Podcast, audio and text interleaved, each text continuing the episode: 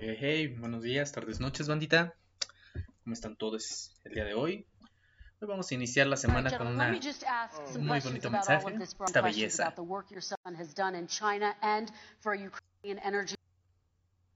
company when you were vice president in retrospect was anything about those relationships inappropriate or unethical nothing was unethical here's what the deal with regard to ukraine we had this whole question about whether or not, because he was on the board, I later learned of a Burisma, a company, that somehow I had done something wrong. Yet every single solitary person, when he was going through his impeachment, testifying under oath who worked for him, said, I did my job impeccably. I carried out U.S. policy. Not one single solitary thing was out of line. Not a single thing. Number one. Number two, the guy who got in trouble in Ukraine was this guy trying to bribe the Ukrainian government to say something negative about me, which they would not do and did not do because it never, ever, ever happened. My son has not made money in terms of this thing about uh, what are you talking about? China. I have not had it. The only guy made money from China is this guy. He's the only one. Nobody else has made money from China. President Trump, deal with let me, Senate. let me By the ask way- my question to you. But and could then I just you'll- one one thing? Very quickly. His son didn't have a job for a long time. Was sadly no longer in the military service. I won't get into that. And he didn't have a job. As soon as he became vice president, Burisma, not the best loc- not the best reputation in the world. I hear they paid him 183,000 a month. Listen to this. 183 and they gave him a 3 million dollar upfront payment. All right. And he had no I- energy I'm going to let the vice president That's respond to that quickly, and then I need to get to a question to you. Very No quickly, basis for that. Everybody investigated that. No one said anything he did was wrong in Ukraine. Ay, qué belleza, qué belleza, bandita. Qué, qué, qué bonito, qué, qué bonita manera de iniciar la, la semana en este su review de noticias de Mundo Mental. Em, ustedes se preguntarán, oye Marco, ¿y por qué me estás enseñando el video de un debate que se tuvo hace cuatro años para la contienda presidencial para, por un lado, Donald Trump que buscaba la reelección y Joe Biden que se presentaba como la solución a todos los problemas que, que Trump provocó y que pues sí, sí los provocó la neta, sí, sí es, un- sí es una cagada de ser humano el señor. Em, ¿Por qué les muestro esto? ¿Por qué se los enseño? Pues porque en las últimas semanas, como seguramente muchos recordarán, em, se estuvo, se estuvo viralizando mucho la situación de este, este otro videito que me encantaría que lo vean. Para ponerles un poquito más en contexto qué carajo ha estado pasando. Digo, después de todo ya llevamos un par de semanitas que no hacemos el, el review de noticias de, Mundo Mental. Pero eh, es muy importante saber exactamente dónde estamos parados, qué, qué es lo que está sucediendo a nuestro alrededor y eh, sobre todo para que no nos gobierne la infodemia, ¿no? Es este mal social que, nos ha quejado por muchísimo, muchísimo tiempo, sobre todo en las últimas tres, cuatro décadas, en el que se ha vuelto la, la estrategia oficial, es la de cada vez que se habla de algo de lo que no queremos que se hable, pues abramos la, la famosa caja china. ¿Qué es la caja china? Se preguntarán ustedes. Pues para los que somos mexicanos, sobre todo, conocemos muy bien el, significado de esta frase. Sabemos lo que han hecho la- las televisoras por muchísimo tiempo aquí en México, como TV Azteca o como, como Televisa. Y por supuesto, no es diferente a lo que está sucediendo. Me refiero con la caja china, es a lo que hablaba en su momento Noam Chomsky con el Manufacturing Consent eh, el consentimiento fa- manufacturado, ¿no? Cómo hacer que la gente perciba lo que tú quieres que perciba y hable solo de aquello de lo que tú quieres que hablen. Y nada más. Y nada más. Esta, este pequeño fragmento de la.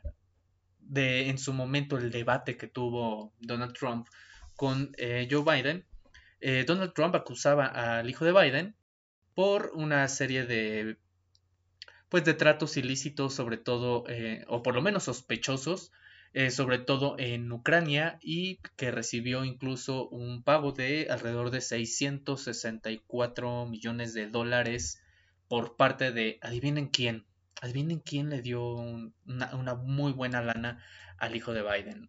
Y no se lo van a esperar, porque pues obviamente estamos hablando de un gobierno de libertario, procapitalista.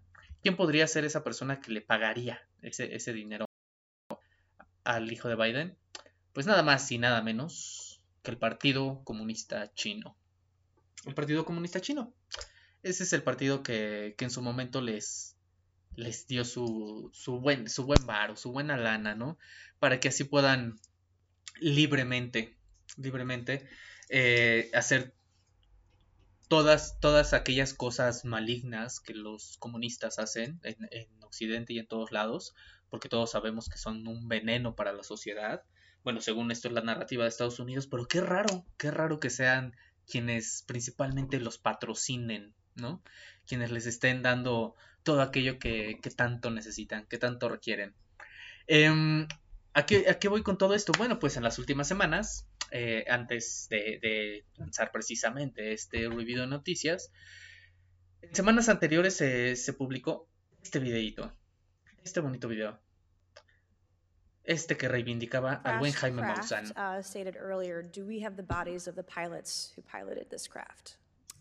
As I've stated publicly already in my News Nation interview, uh, biologics came with some of these recoveries. Yeah. Were they, I guess, human or non human biologics? non-human, and that was the assessment of people uh, with direct knowledge on the program I talked to that are currently still on the program. If you believe we have crashed craft, uh, stated earlier, do we have the Eh, bodies of the disculpen el sueño, pilots señores. piloted Me this aburre craft? mucho escuchar estos güeyes. As I've stated publicly already in my News Nation interview, uh, biologics came with some of these recoveries. Yeah. Were they, I guess, human or non human biologics? Non-human, and that was the assessment of people uh, with direct knowledge on the program I talked to that are Muchas gracias, muchas gracias, ex oficial de la Fuerza Aérea de Estados Unidos. Esto es lo que nos dieron a conocer el buen David Grush, que en semanas anteriores reconocieron por fin que sí, en algún momento las fuerzas, la, la, la Fuerza Aérea de Estados Unidos había recuperado material de eh, objetos voladores no identificados con material biológico no humano. Eso dijo. No dijo que fueran extraterrestres, no dijo nada de que, de que fueran aliens, que fueran marcianos, pero si algo sí sabemos es que si los marcianos llegaron ya, no fue ni para bailar cha-cha-cha, ni mucho menos para, para, para probar todas esas teorías conspiranoicas de la, del Área 51. No, no vinieron para eso. Vinieron, como el video anterior que les mostré, vinieron pero para salvar a Hunter Biden. ¿Y por qué salvar a Hunter Biden? Porque el mismo día que se dio a conocer esta nota, en la misma semana que se viralizó tanto esta nota sobre los extraterrestres y que ahora todos estamos en pánico porque sabemos, al parecer, por, estas, por esta, esta gran noticia, sabemos que tenemos ahora muchas más posibilidades de encontrarnos con un marciano antes que comprar una casa propia. Entonces, pues eso nos deja, nos deja un panorama bastante surreal, quizá sea la palabra. El punto es que eh, en esa misma semana, pues, no solamente, no solamente el hijo de Biden, Hunter Biden, reconoció que sí había estado recibiendo dinero del Partido Comunista Chino y además que sí había estado realizando una serie de negocios, pues, bastante, bastante eh, cuestionables con, con, Ucrania, sobre todo en, el, en la industria del gas natural. Si no, si no mal recuerdan, y si, si ya se les olvidó, yo se los recuerdo, la situación del gas natural fue una de las razones por las que empezó a estallar el conflicto en Ucrania.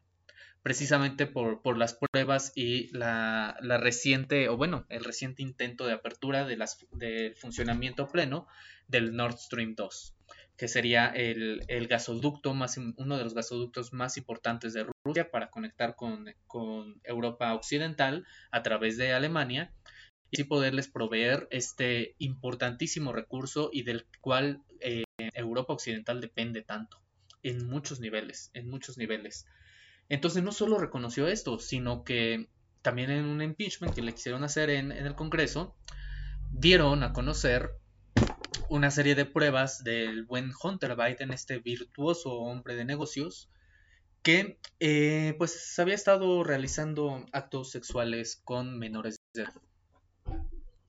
Y no solo eso, sino que en esa misma semana tuvieron toda una movilización de seguridad interior por parte de, del gobierno obviamente de Estados Unidos, ya que en, el, en la Casa Blanca pues encontraron un maletín muy sospechoso, un maletín con un polvo blanco que que ahora sabemos que era una sustancia que se supone que es ilegal, pero la verdadera pregunta ahora es, ¿de quién era el maletín? ¿Era de Hunter Biden o era de Biden? Ah, para eso vinieron los marcianos.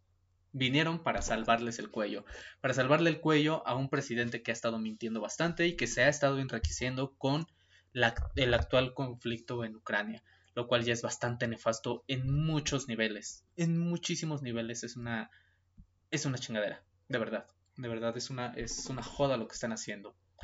Pero para seguir este seguir con esta bonita narrativa de, criticar lo que se está haciendo mal en, muchas partes del mundo, em, quería rescatar precisamente esto porque fue una noticia que estuvo dándole vueltas al mundo en las últimas dos semanas, quizá, a esta cuestión de los marcianos.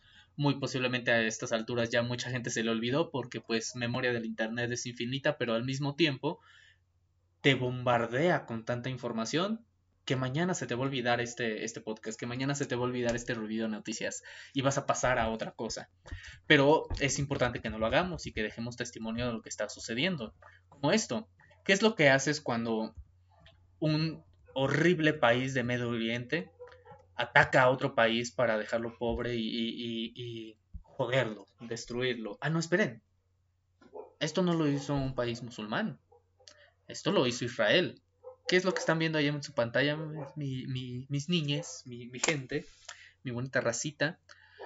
Lo que están viendo es una operación por parte del gobierno israelí para en Cisjordania tapar manantiales de agua, un recurso tan importante, taparlos con hormigón, para evitar que los palestinos puedan utilizarlo para lo que lo usan, para la agricultura, para alimentarse, para beber, para todo lo que un recurso tan importante como el agua funciona.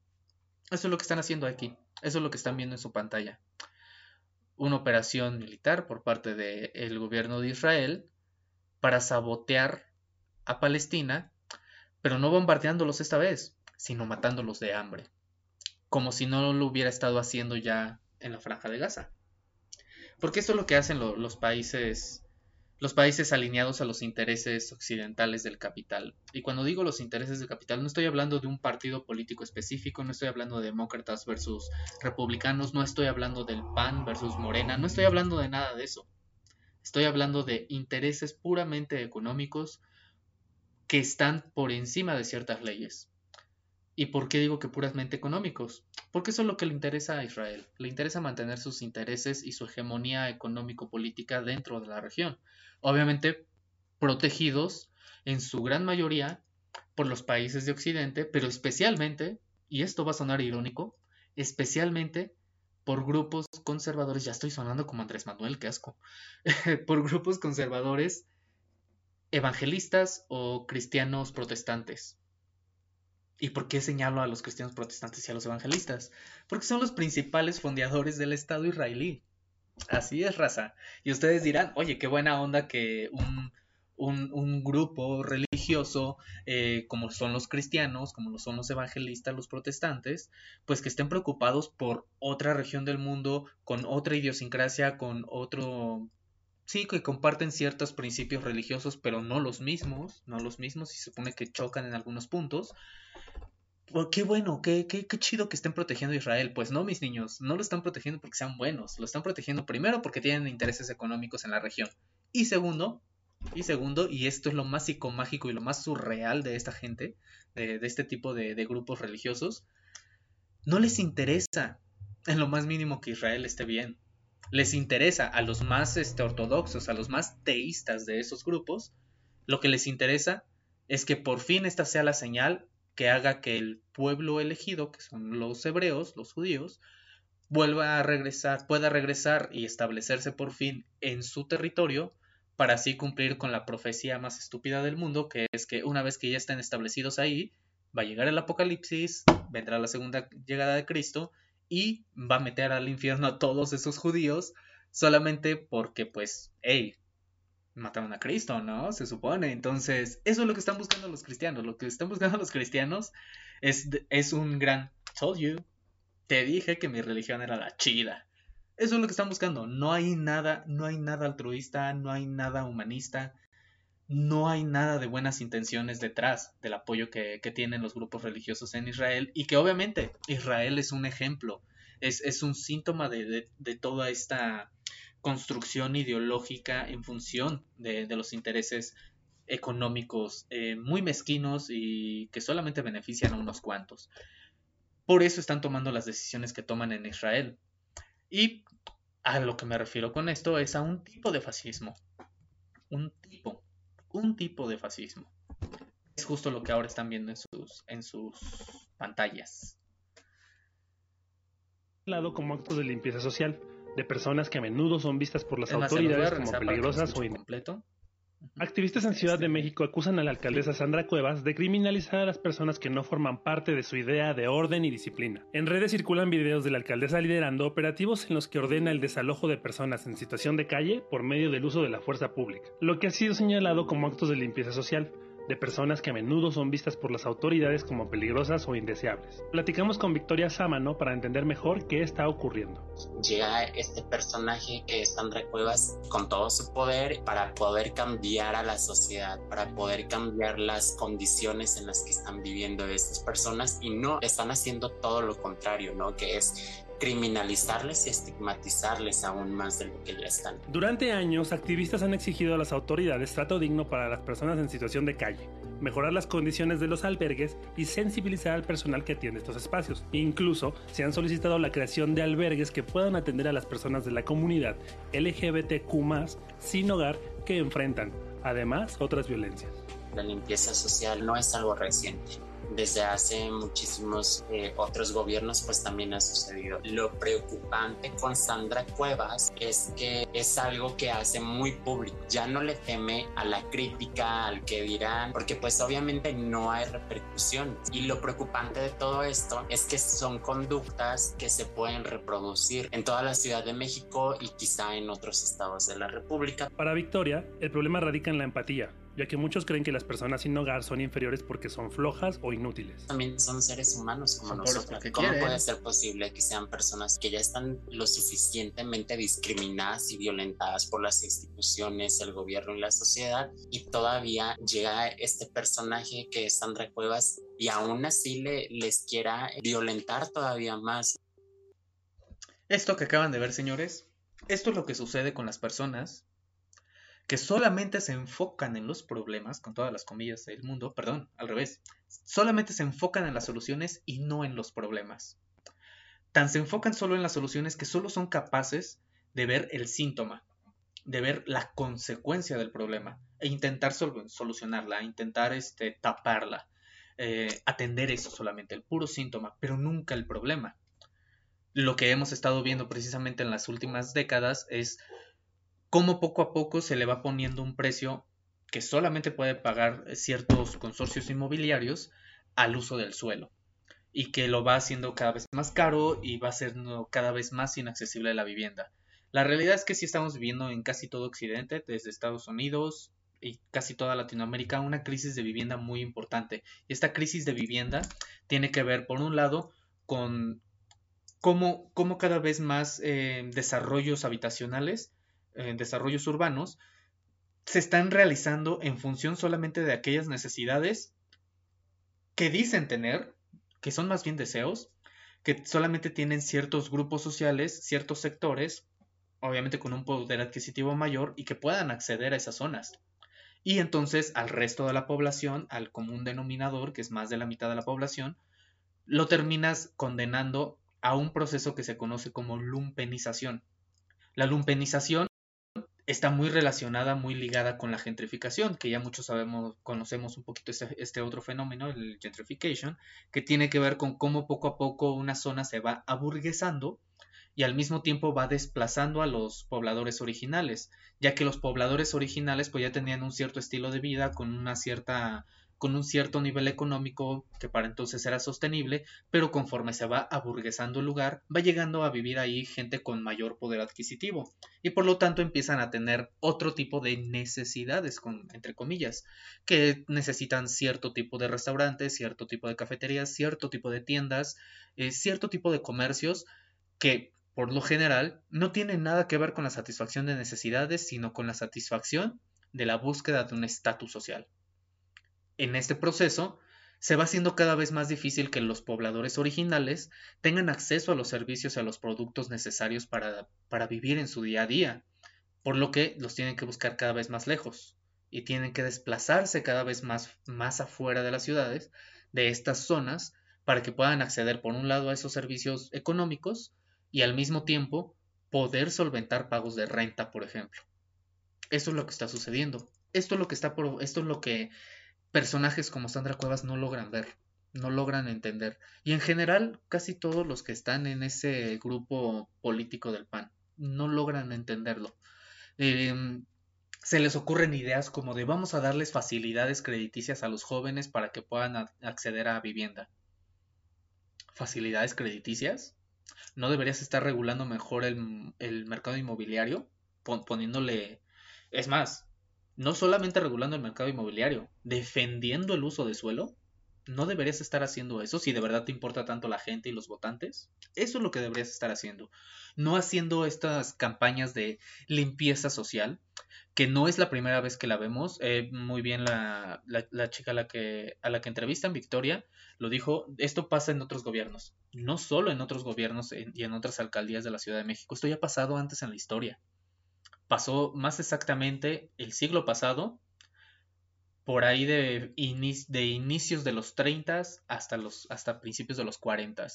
Y sí, estoy hablando de Alemania y sí estoy hablando de cierto movimiento que sacudió, sacudió la historia occidental por completo. Estoy hablando del Tercer Reich. Eh, tenían exactamente la misma, la misma idea, la importancia de la limpieza social, solamente que con distintos matices, con distintos objetivos. Eh, lo importante, lo importante del pensamiento fascistoide, fascista, es que siempre culpes a alguien, siempre encuentres un enemigo que lo conviertas en chivo expiatorio para que todo el odio y todo el rechazo social se volque sobre ese grupo. Desafortunadamente, esta, esta persona, Sandra Cuevas, y, y las personas que piensan como ella y apoyarían a personas como ella, siguen creyendo que los pobres son pobres porque quieren. Que un indigente es indigente porque, o sea, pues qué asco, ¿no? No se vistan a la moda, no están limpios, eh, viven en la calle, eh, se la pasan drogados. Claramente son personas indeseables porque pues todos sabemos que viven así porque así lo eligieron eh, por alguna extraña razón. Ellos creen que se la pasan súper increíble, expuestos a eh, expuestos precisamente al clima, por ejemplo, expuestos a la inseguridad, expuestos a ataques sexuales, expuestos a infecciones. Todos sabemos que todos deseamos eso. Todos estamos buscando eso y esta, y esta gente es tan egoísta que sí lo hace, que decide sí vivir en la calle. Y no solamente lo está haciendo con ellos, lo está haciendo con los comerciantes. A eso nos referimos con lumpenización. No solamente estás desplazando a la gente fuera de, de aquellas zonas urbanas en las que ya habían establecido su vida, sino que además las criminalizas. Y al criminalizarlas, pues ¿qué esperas que hagan? ¿Qué esperas que haga una persona pobre, en situación de calle, en, en una situación adversa, cuyas únicas elecciones son matar o morir? o morir de hambre. ¿Qué exactamente esperas que hagan? ¿Qué exactamente, qué tipo de decisiones esperas que tengan? Es, que es bien fácil, gente. Es bien fácil que nosotros nos montemos en nuestros caballitos de alto moral, de, altísima moral, y digamos, no, es que él está haciendo un huevón, es que él debería trabajar, es que él debería estudiar más. Es muy fácil ponerse en esa posición cuando no sabes exactamente de dónde partió, cómo es que llegó ahí qué condiciones materiales son las que desarrollaron la subjetividad que lo llevó a tomar las decisiones, si es que tomó alguna decisión, de terminar en la calle.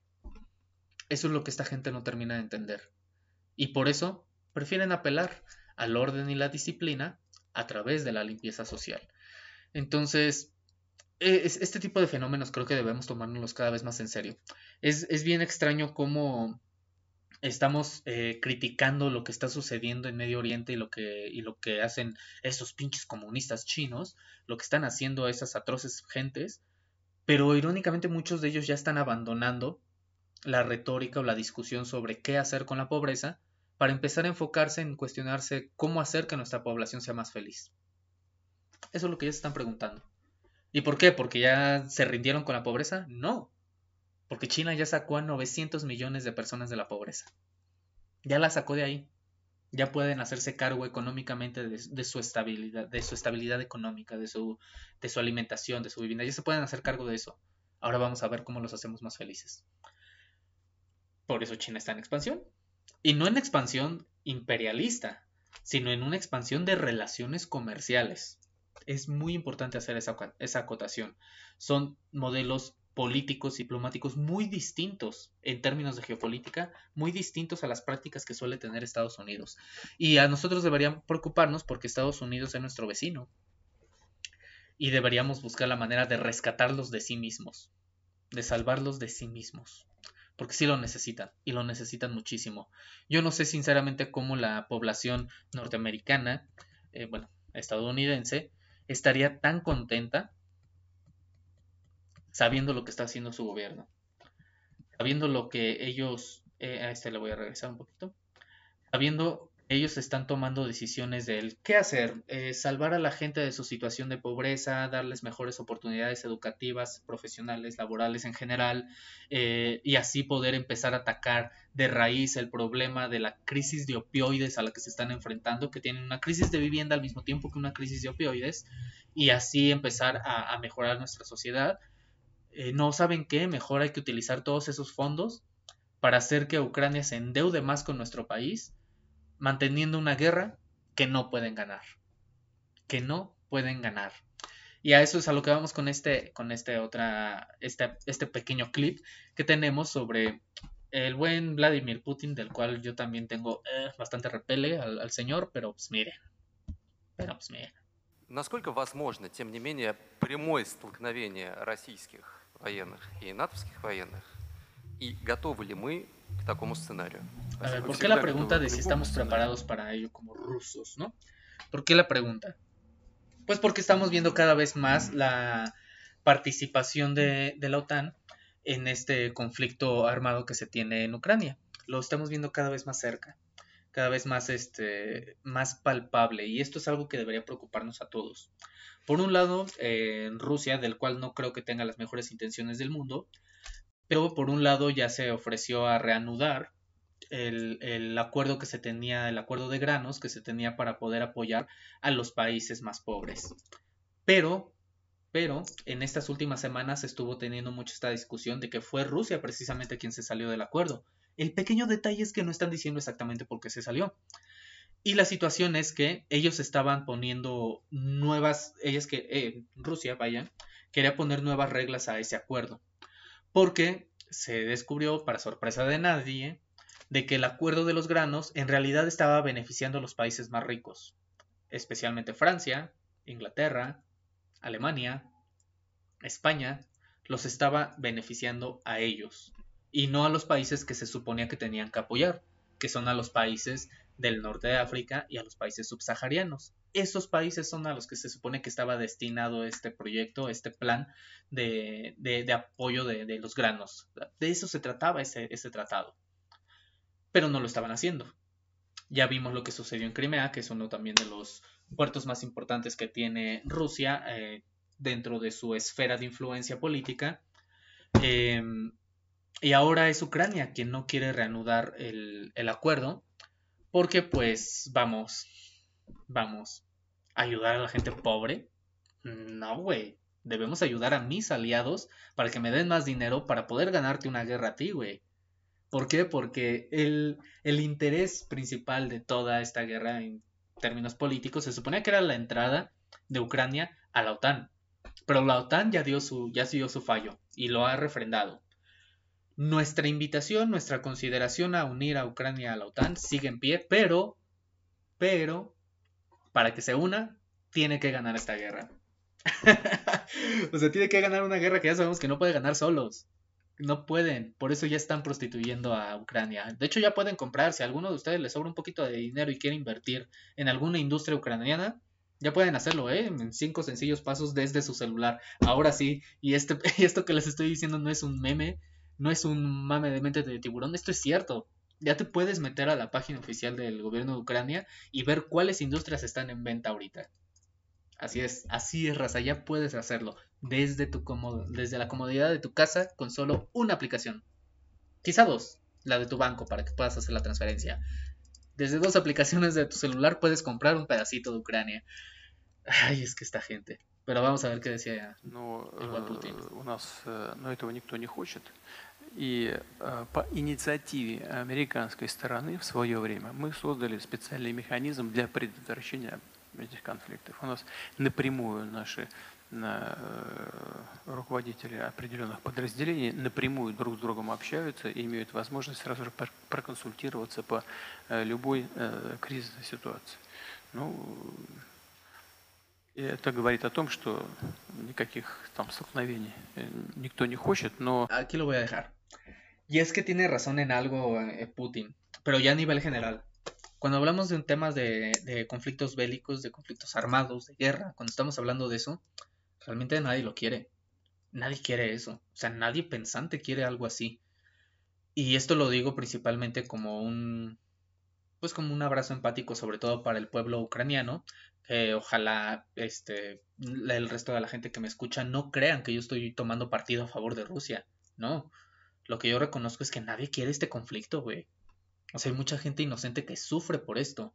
Niños que la semana pasada fueron conmemorados, niños ucranianos que fallecieron por bombardeos ucranianos en la región del Donbass.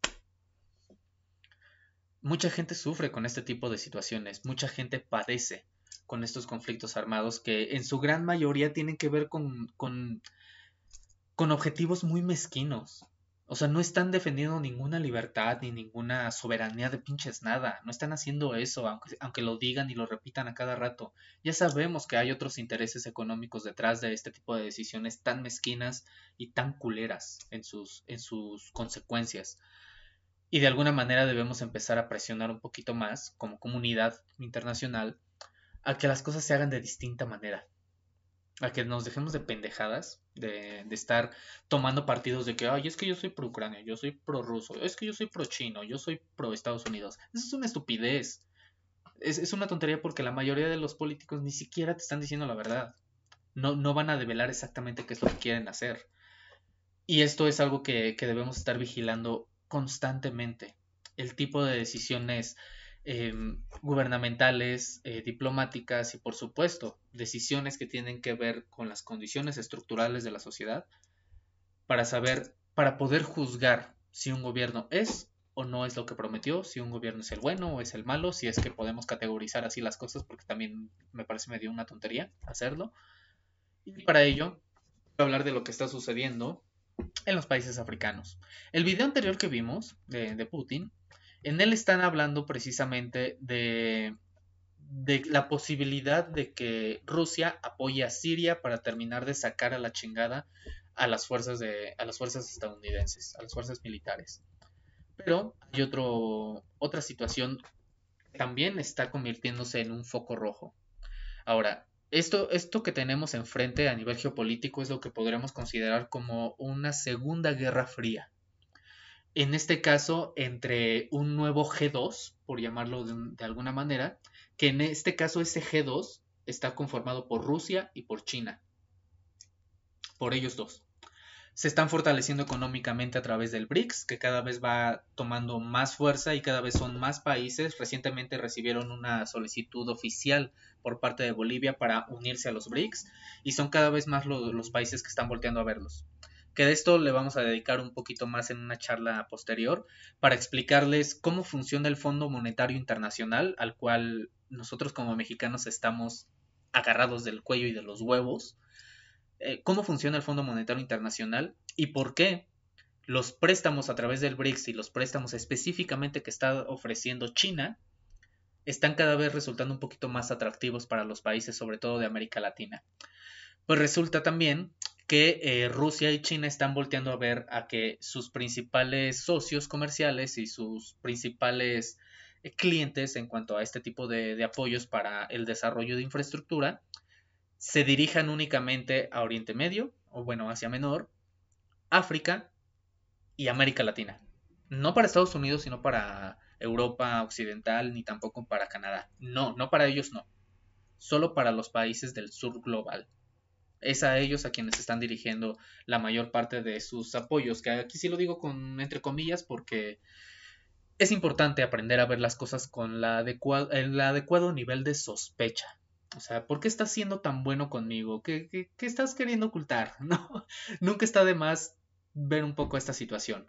Pues ahora también resulta que en las últimas semanas pues estalló un golpe de estado en Níger, que en su momento fue una de las colonias francesas, y con esto también se está fortaleciendo eh, una serie de, de golpes de estados y de búsqueda, una búsqueda cada vez más fuerte de una suerte de independencia económica de los países africanos con respecto a Europa Occidental y Estados Unidos que son sus principales clientes slash benefactores, em, porque pues históricamente se han, han sido tratados como colonias.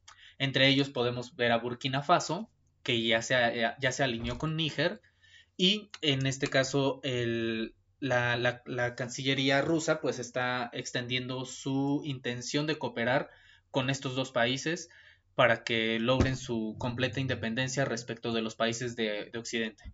¿Y por qué digo de los países de Occidente? Porque el primero en meter las manos en esta situación en Níger fue Francia y a través de esta organización de los, de los estados occidentales africanos, quienes amenazaron con que si no restituyen el orden como estaba antes, con el, con el anterior presidente, constitucional entre comillas, si no lo restablecen, pues van a, están amenazando con una intervención militar en contra de estos países africanos.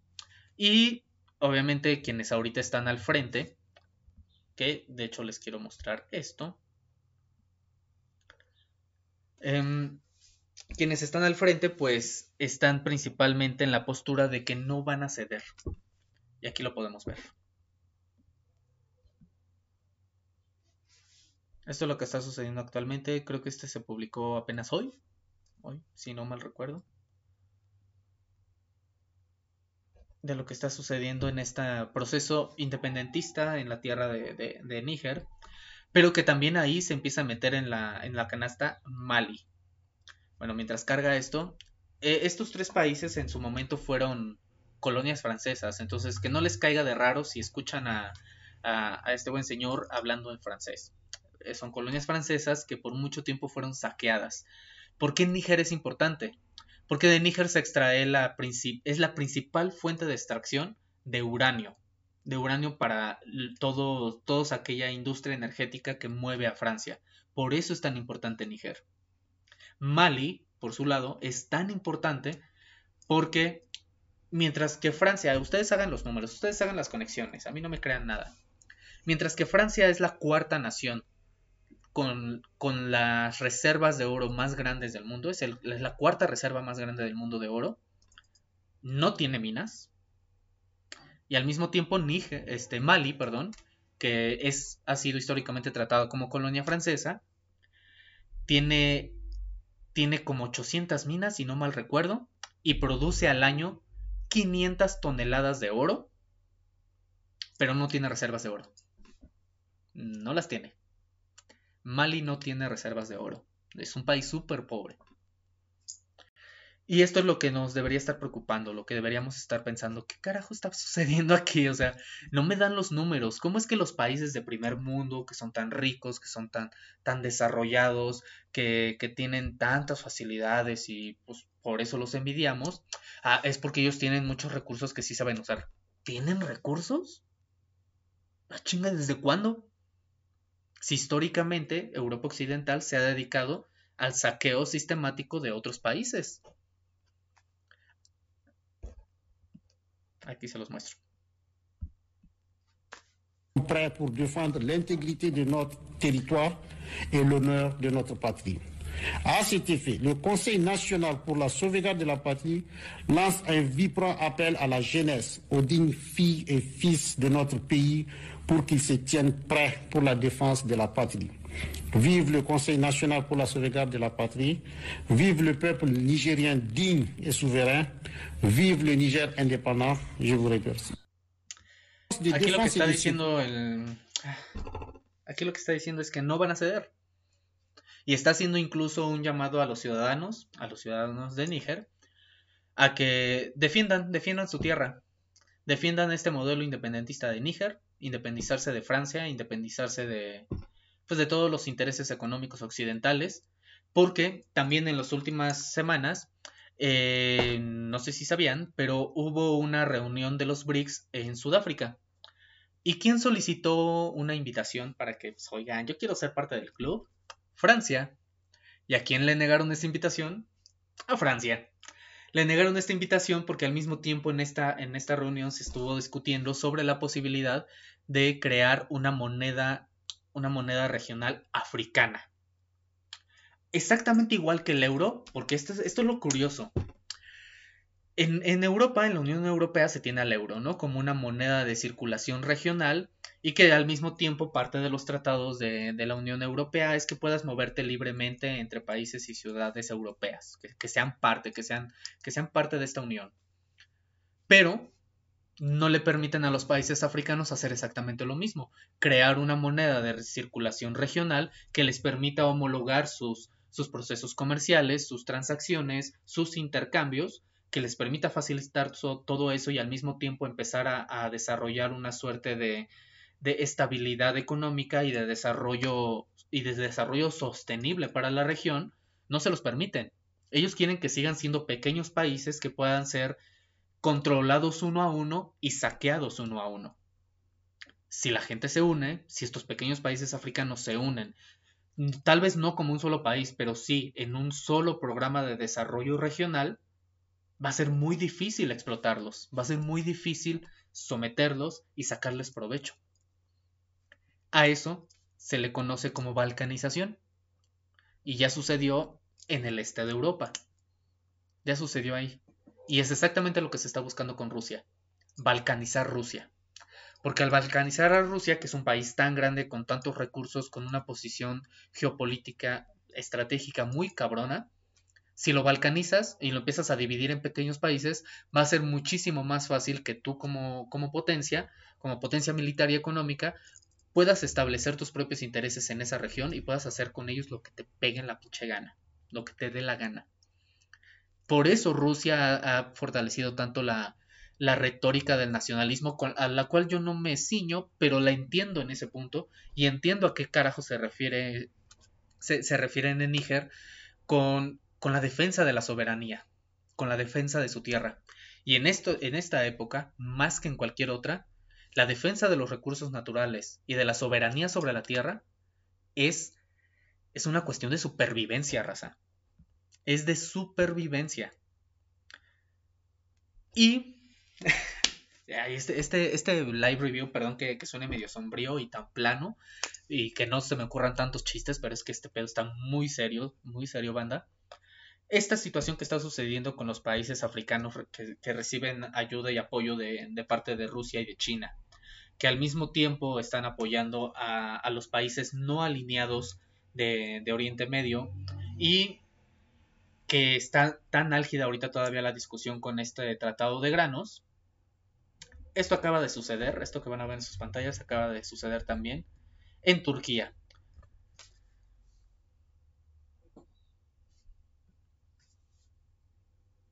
Y ustedes se preguntarán, ¿qué carajo acaba de explotar? pues acaba de explotar precisamente el, almacén de la Junta de Granos que se encuentra en el puerto de la ciudad de, de en la provincia de Kosaeli, en Turquía. Turquía es el único país alineado al G20 y al G7, alineado a los intereses eh, occidentales, que actualmente sí goza y que también es miembro de la OTAN, pero que sí goza, en este caso, de una suerte de flexibilidad diplomática para con Rusia. Rusia está exhortando que sí, se reanude el tratado de granos que tenían para alimentar a los países pobres, pero que esta vez sí se alimente a los países pobres. Que no manden los granos a Francia, que no manden los granos a España y que no los manden a, a Inglaterra, no. Que los manden a África, que los manden a Níger, que los manden a Burkina Faso, que los manden a Mali que los manden a los países subsaharianos, a todos estos países que están buscando su independencia de Estados Unidos, que están buscando su independencia de Francia, de todos estos países, estas potencias que los colonizaron por muchísimo tiempo, que están buscando ya independizarse por completo de ellos, porque siguen tratados como colonias, aunque ahora les llamen protectorados, con un chingo de comillas, eh, que por fin logren establecer su soberanía sobre su propia tierra y sus propios recursos y puedan desarrollarse. Pero como no les gustó, pues sospechosamente sucedió esto. Estalló el almacén de granos. Porque en este mundo, en, este, en esta idiosincrasia occidental, es más importante las ganancias que cualquier otra cosa. Sí, la verdad es que sí. Las ganancias son más importantes. Y las ganancias son tan importantes que puedes hacer este tipo de cosas, provocar este tipo de situaciones, dejar con hambre a gente que incluso son tus aliados. No por nada en su momento, em, si no mal recuerdo, no, recuerdo si lo decía David Graeber o Mark Fisher, pero decían que era en esta época es muchísimo más conveniente ser enemigo bélico de cualquier país en el mundo que ser aliado de Estados Unidos. Te sale más barato y te sale muchísimo más rentable ser enemigo de cualquiera que ser aliado de Estados Unidos. Y con esta frase, con esta happy note, de, para que busquen, para que empiecen a pensar quiénes son nuestros verdaderos aliados, pues los dejo con esta happy note. Pregúntense eso. ¿Quién sí está de nuestro lado? ¿Quién sí está dispuesto a defendernos? ¿Quién sí está dispuesto a hacer algo para que las cosas sean un poco más justas? Y no solamente lo ven a nivel geopolítico, lo pueden ver también al nivel de su día a día, en las decisiones que toman en su colonia, las decisiones que toman en su municipio, las decisiones que toman en su trabajo. Pregúntense, ¿quién sí aquí es mi verdadero aliado? ¿Quién sí? ¿Y quiénes están dispuestos a venderme? Entonces los dejo con esta happy note, bandita. Acaba de iniciar la semana, échenle huevos, hagan lo que tienen que hacer, porque pues queramos o no, vivimos en este mundo y en este mundo se necesita dinero para comer, para pagar las cuentas, para pagar la renta del mes. Se necesita que tú sobrevivas para que puedas reflexionar sobre estas cosas y entonces sí, podamos organizarnos y tomar acciones para arreglar este ya bastante jodido mundo. Entonces nada más, por último, ya saben cómo funcionan las redes, eh, compartan, denle like, este, comenten. Eh, también si quieren que andemos en alguna cuestión de geopolítica precisamente, de alguna de estas, de estas notas que vamos presentando en Mundo Mental, pues también nos lo pueden hacer saber.